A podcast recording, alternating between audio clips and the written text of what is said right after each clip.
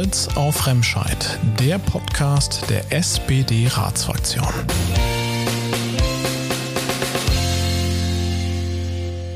Und damit hallo und herzlich willkommen zur dritten Ausgabe von Stolz auf Remscheid. Mein Name ist Malte Baumgarten und ich spreche einmal im Monat mit Menschen, die in und für Remscheid sozialdemokratische Politik machen. Was treibt sie an? Welche Ideen haben sie für unsere Stadt und wie ticken sie eigentlich privat? All das und noch viel mehr versuche ich in rund 30 Minuten herauszufinden. Mein heutiger Gast ist die Vorsitzende des Remscheider Integrationsrates, Erden Ankei Nachtwein. Hallo Erden. Hallo. Ich freue mich sehr, dass du hier bist. Und zum Start machen wir immer den sogenannten Steckbrief und den würde ich jetzt auch mit dir einmal durchgehen. Name. Erden Ankei Nachtwein. Alter. Ich bin 1951 geboren. Beruf. Lehrerin gewesen. Geburtsort? Izmir, Türkei. Wohnort? Remscheid. Hobbys? Lesen, spazieren gehen, schwimmen und so weiter. Deine Lieblingsfarbe? Natürlich rot. Seit wann bist du in der SPD? Ich bin seit 1990 SPD-Mitglied. Seit 85 habe ich mit SPD zu tun gehabt. Dein Lieblingsort in Remscheid? Zu Hause. Ja, gut. Dann erstmal vielen Dank für diesen kurzen Steckbrief. Und damit würde ich jetzt etwas tiefer einsteigen. Und es gibt ja wirklich zwei zentrale Themen, die dein Leben und auch dein, dein politisches Wirken bestimmen. Das ist zum einen das Thema Integration und zum anderen das Thema Bildung. Zunächst zum Thema Integration. Du hast ja eben erwähnt, dass du in der türkischen Großstadt Izmir geboren wurdest. Im Alter von 27 bist du dann aber nach Remscheid gekommen. Warum gerade Remscheid? Remscheid kannte ich nicht aber ich habe mich als Lehrerin verschiedene Städte beworben und Remscheid hat mir eine volle Stelle angeboten. Und wie war es damals für dich, nach Remscheid zu kommen, also in ein, ein fremdes Land? Ich bin aus Regensburg nach Remscheid gekommen. Ich war schon in Deutschland. Remscheid, am Anfang war es etwas schwierig, weil bergische Menschen haben ganz andere Mentalität. Ich musste mich dran gewöhnen. Am Anfang habe ich manchmal überlegt, freut sich der Mensch oder gefällt ihm alles gar nicht. Da hatte ich also durch Körpersprache, durch Mimik, mit allem etwas Probleme. Aber wenn man länger hier ist, dann gewöhnt man sich dran und man weiß schon, dass sie nicht mit den Dingen nicht einverstanden sind, sondern ihre Mentalität ist halt so. Aber wie war es sprachlich für dich? Musste ich mich schon dran gewöhnen und fachliche Sprache war natürlich auch ein Hindernis. Aber es gab viele Seminare, die ich hier an der Mannesmann-Schule die Stelle halt bekommen habe dafür. Und ja, man musste dran arbeiten. Aber gab es damals in der Zeit auch für dich negative Erlebnisse oder vielleicht sogar Anfeindungen? Kann ich nicht sagen. Ich habe äh, sehr, sehr viele nette Menschen kennengelernt. Am Anfang habe ich halt keine Wohnung bekommen.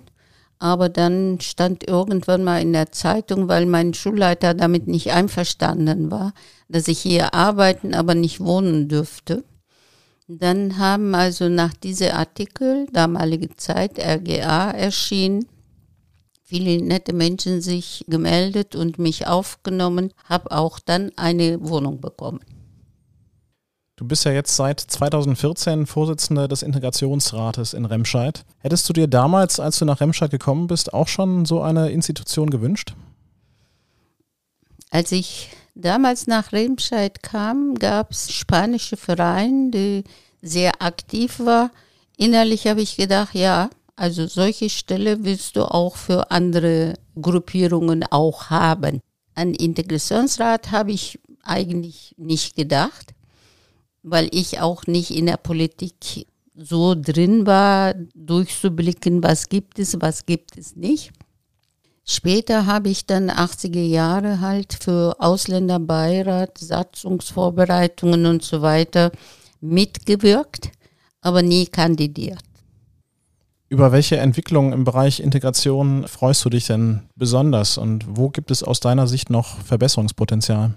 Ich freue mich, dass in Remscheid wirklich alles sehr friedlich läuft und dass wir mit allen Gruppierungen zurechtkommen. Natürlich gibt es immer wieder Verbesserungsvorschläge, sonst könnten wir ja gar nicht weitermachen. Deshalb, ich gehöre auch zu den kritischen Menschen, dass sich mit allen nicht immer zufrieden gibt und Verbesserungsmöglichkeiten. Okay, wir hätten gerne für Integration halt ganz andere Umstände, zum Beispiel, wo dann bestimmte Treffpunkte geben sollte. Und wir sind jetzt momentan auch damit beschäftigt, also dass der Remscheid tatsächlich dafür sorgt, vor 60, 70 Jahren hier erste Gastarbeiter angekommen sind und dass man daran denken sollte. Andenken ist ganz wichtig. Ein weiteres ganz zentrales Thema in deinem Leben ist ja, wie schon erwähnt, das Thema Bildung und Schule. Du warst also zunächst in der Türkei als Lehrerin tätig und dann ab 1978 an der Mannesmann-Schule in Bliedinghausen. Was kann denn jetzt für dich aus deiner Perspektive getan werden, damit Schülerinnen und Schüler jetzt durch Pandemie und Homeschooling nicht den Anschluss verlieren?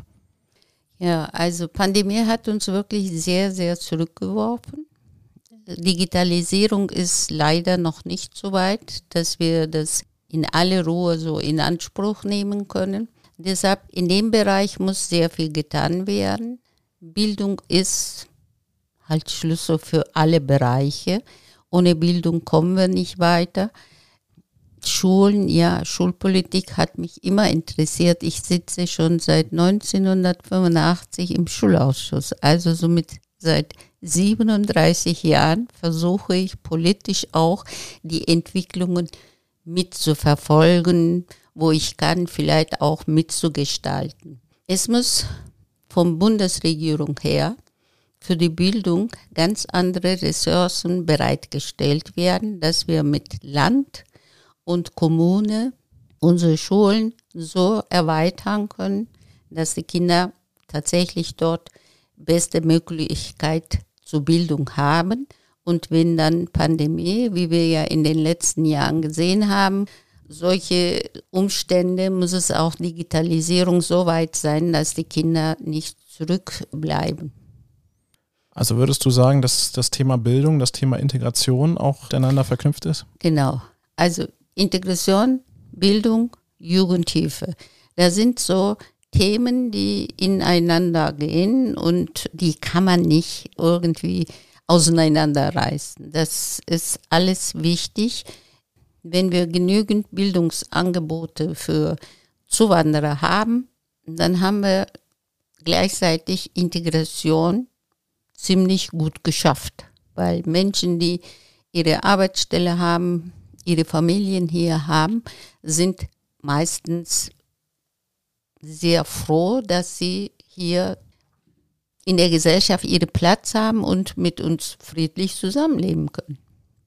Du hast ja eben erwähnt, dass du auch durch das Thema Schule und, und Bildung 1985 in die Politik gekommen bist und damals eben oder seitdem in dem, im Schulausschuss tätig bist. Du bist dann 1990 auch in die SPD eingetreten. Wie kam es denn zu deinem, zu deiner Entscheidung für die SPD? Ich bin in Izmir geboren und heute noch Izmir ist eine sozialdemokratische Stadt. Es wird in der Wiege gelegt. Also in Izmir kommen die Menschen ungefähr mit sozialdemokratischer Einstellung auf die Welt so wie man hier sagt, Kinder kommen mit einem Regenschirm auf die Welt. Wir kommen dann auch mit sozialdemokratischen Vorgaben auf die Welt. Deshalb war für mich also überhaupt kein Problem, SPD einzutreten. Du bist ja Mutter von zwei Kindern und hast zudem auch zwei Enkelkinder. Wie hast du es denn in all den Jahren geschafft, den Spagat zwischen Job, Familie und politischer Arbeit hinzubekommen? Das ist Schicksal von Frauen, dass sie alles kombinieren müssen. Wahrscheinlich solche Fragen gibt es dann für Männer weniger, wie man Job, Familie und so weiter zusammenbringt. Es ist so, dass man in bestimmten Bereichen tatsächlich Opfer bringen muss Und man muss es auch dafür werben, dass die Kinder einem unterstützen. In der Zeit muss man natürlich gucken, dass man Kinder nicht allein lässt. Damalige Zeit, als meine Kinder noch klein waren, gab es ja weder OGS oder ähnliche Einrichtungen. Da hat man dann halt tüchtig bezahlt, dass die Kinder Nachmittag betreut worden sind oder in der Familie halt, je nachdem berufliche Möglichkeiten sich ergeben hat, dass man mit meinem Mann halt Kinderbetreuung geteilt haben. Du hast ja jetzt gerade schon das Thema Kinderbetreuung angesprochen. Was muss denn aus deiner Sicht sonst noch geschehen, um mehr Frauen in Spitzenpositionen zu bringen und dafür zu sorgen, dass eben Familiengründung und Karriere kein Widerspruch mehr ist? Ja, also dafür muss man Frauen davon überzeugen können, dass ihre Kinder, leider gehören die Kinder immer noch zu Frauen, gut untergebracht sind, dass sie sich also keine ja, große Sorgen machen müssen. Kita-Plätze fehlen uns. Wir sind fleißig dabei zu erstellen. Ich hoffe, dass es in ein paar Jahren tatsächlich alles so weit ist, dass wir darüber dann nicht mehr reden. Aber für die Frauen, die in der Politik Spitzen Ämter annehmen, es ist immer noch sehr, sehr schwierig, weil einfach diese Mut auch bei vielen Frauen fehlt. Bis jetzt war nicht der Fall oder weniger Fall. Sie haben wenig Vorbilder. Und dadurch müssen wir gucken, dass wir für die Frauen zur Motivation auch Vorbilder schaffen, dass sie sich daran orientieren können. Ja, Vielen Dank, liebe Erden, für diese zwei sehr wichtigen Punkte in deinem Leben. Damit kommen wir jetzt zu einer nächsten Rubrik hier in unserem Podcast, nämlich entweder oder. Das heißt also, ich werde dir immer zwei Optionen liefern und du musst dich nach Möglichkeit für eine von beiden entscheiden. Bist du bereit? Ja, versuchen wir mal. Integrationsrat oder Stadtrat? Stadtrat. Andrea Nahles oder Sigmar Gabriel? Andrea Nahles. Restaurant oder Biergarten? Restaurant. Kaffee oder Tee? Oh Gott, beides. Ankara oder Istanbul? Ankara. Oper oder Musical? Musical. Reibekuchen oder bergische Waffeln? Natürlich Waffeln. Döner oder Köfte? Köfte. Krävi oder Stadtpark? Stadtpark. H2O oder Freibad Eschbachtal? H2O. Passt auch jetzt besser zur Jahreszeit. Genau. Ja, vielen Dank dafür. Und beim Thema H2O sind wir jetzt auch beim Thema Schwimmbad und auch eben beim Thema Energiekrise, was ja jetzt aktuell sehr, sehr bedeutend in den Alltag der Menschen eingreift. Die Preise steigen sehr massiv an und viele Schwimmbäder und Sportvereine werden jetzt gerade in diesem Winter massive Probleme bekommen. Und das ist ja nur eins von vielen Problemen, denn auch sonst ist die Lage für viele Menschen ja sehr bedrohlich. Was macht das mit dir und wie erlebst du die Stimmungslage der Menschen in Remscheid? In Remscheid Stimmung ist unterschiedlich. Ein Teil machen sie sich natürlich sehr viel Sorgen darüber, wie sie bestimmte Erhöhungen bezahlen können. Ein Teil hoffen, dass es nicht so schlimm kommt, wie es angesagt wird. Und wir als politische Menschen, die hier Politik ausüben, müssen dafür sorgen, bestimmte Voraussetzungen geschaffen werden, dass die Menschen nicht in Schwierigkeiten kommen, aber müssen auch versuchen, keine Hektik oder Missstimmung zu erzeugen. Menschen brauchen eigentlich Ruhe und wir müssen einfach alle Entwicklungen beobachten und weiterhin dafür sorgen, die die tatsächlich sehr schwierige Situation sind, denen gut geholfen wird. In Remscheid wird ja jetzt ein Härtefallfonds eingerichtet, um Menschen in finanziellen Nöten zu helfen. Was kann denn aus deiner Sicht kommunalpolitisch sonst getan werden und welche zusätzlichen Hilfsmaßnahmen erwartest du von Bundes- und Landesregierung? Also Ich finde es sehr gut, habe ich auch dafür zugestimmt, dass wir in Remscheid bescheiden, aber was dazu beitragen können, dass die Menschen Hilfe bekommen. Vom Bundes hört man letzte Tage sehr viel. Gestern habe ich unser Kanzler gehört, dass er sagte, dass man also Menschen tatsächlich auch die Unternehmer tüchtig unterstützen möchte, dass der Bäcker ihre Brötchen weiterhin backen können. Das ist sehr wichtige Aussagen. Ich denke, mit drei Hilfspaketen haben sie sehr viel gemacht. Das muss jetzt bei der Bevölkerung ankommen. Von Landesregierung habe ich bis jetzt eigentlich nichts gehört. Und sie müssen jetzt anfangen zu arbeiten. Also so geht es leider nicht. Bei allen Diskussionen rund um die Energiekrise und Preisexplosion darf man ja auch die Ursache des Ganzen nicht aus dem Blick verlieren, nämlich den russischen Überfall auf die Ukraine. Viele Ukrainerinnen und Ukrainer haben ja seitdem in den letzten Monaten in Remscheid auch Schutz gesucht. Was kann man aus deiner Sicht tun, um diesen Menschen zu helfen und sie in Remscheid zu integrieren? Also was bis jetzt gemacht wurde, finde ich ganz gut. Wir sind ja als Integrationsrat darüber gut informiert. Sie haben viele Möglichkeiten, Sprachkurse zu besuchen und ihre Kinder haben Möglichkeiten, verschiedene Spielgruppen zu besuchen. Und dass sie natürlich Notunterkünfte untergebracht sind, ist für kein Menschen gute Situation. Aber am Anfang muss es halt so sein, bis sie dann in den Wohnungen einziehen können. Es gibt sehr viele Maßnahmen. Wir müssen dafür sorgen, also wir BAMF und andere Institutionen, zum Beispiel Integrationskurse, Sprachkurse mit Kinderbetreuung unbedingt angeboten werden soll. Bis jetzt ist es so, viele Flüchtlinge, wir haben ja auch andere Gruppierungen, Frauen bleiben immer zurück, weil Integrationskurse, Sprachkurse immer ohne Kinderbetreuung angeboten werden. In Remscheid gibt es zwei, drei Kurse, wo Kinderbetreuung noch angeboten werden, aber vom BAMF aus leider diese Möglichkeiten ziemlich abgeschafft worden. Daran müssen wir sehr viel arbeiten für alle Flüchtlinge und für ukrainische Gruppe ist natürlich schon sehr vorteilhaft, dass sie schnell, wenn sie mit Sprache zurechtkommen, eine Arbeit nachgehen können wünsche ich mir natürlich für andere Flüchtlinge auch, weil Arbeit, Lebensunterhalt verdienen zu können, ist für die Menschen ein Bedürfnis.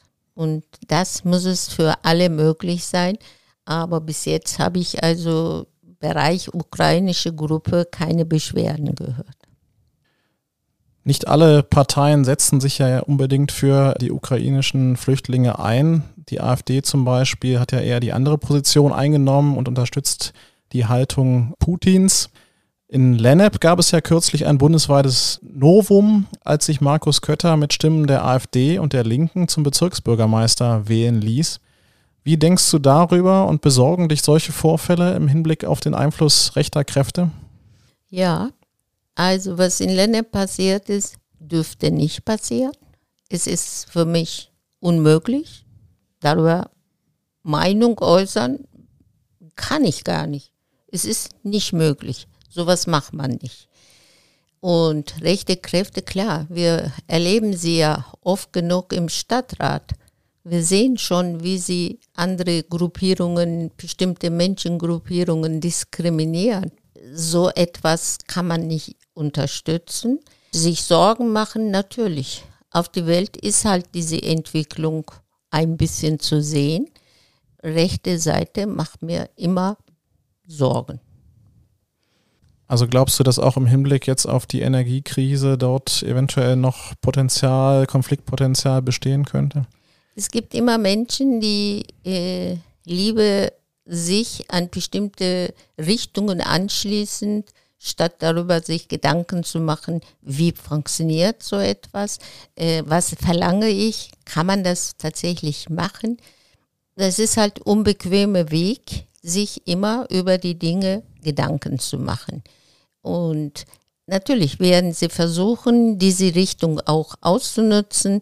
Ich hoffe, dass der Remscheider, Remscheiderinnen tatsächlich so klug sind, dass sie sagen und sehen, was sogenannte Rechte eigentlich möchte, welche Ziele sie verfolgen.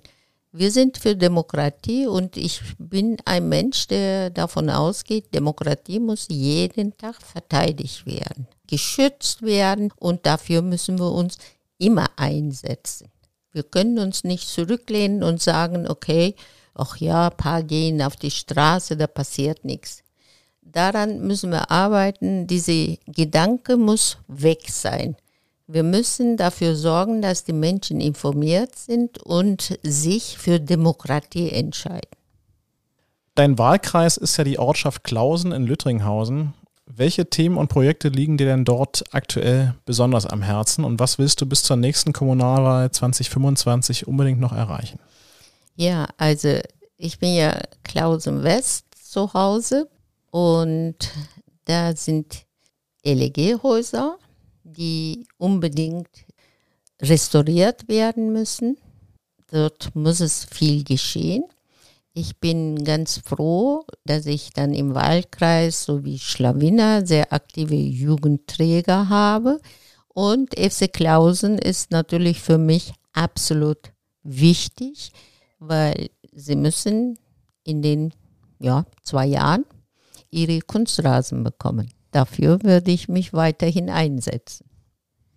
Ja, liebe Erden, damit sind wir auch schon am Ende der dritten Folge von Stolz auf Remscheid. Ich danke dir sehr herzlich für deine Zeit und wünsche dir alles Gute als Integrationsratsvorsitzende, als Ratsmitglied und natürlich auch privat. Dankeschön, gleichfalls. Die nächste Folge von Stolz auf Remscheid ist schon in Vorbereitung und gibt es dann im Oktober. Gleiche Stelle, gleiche Welle. Also macht's gut, bleibt gesund und tschüss.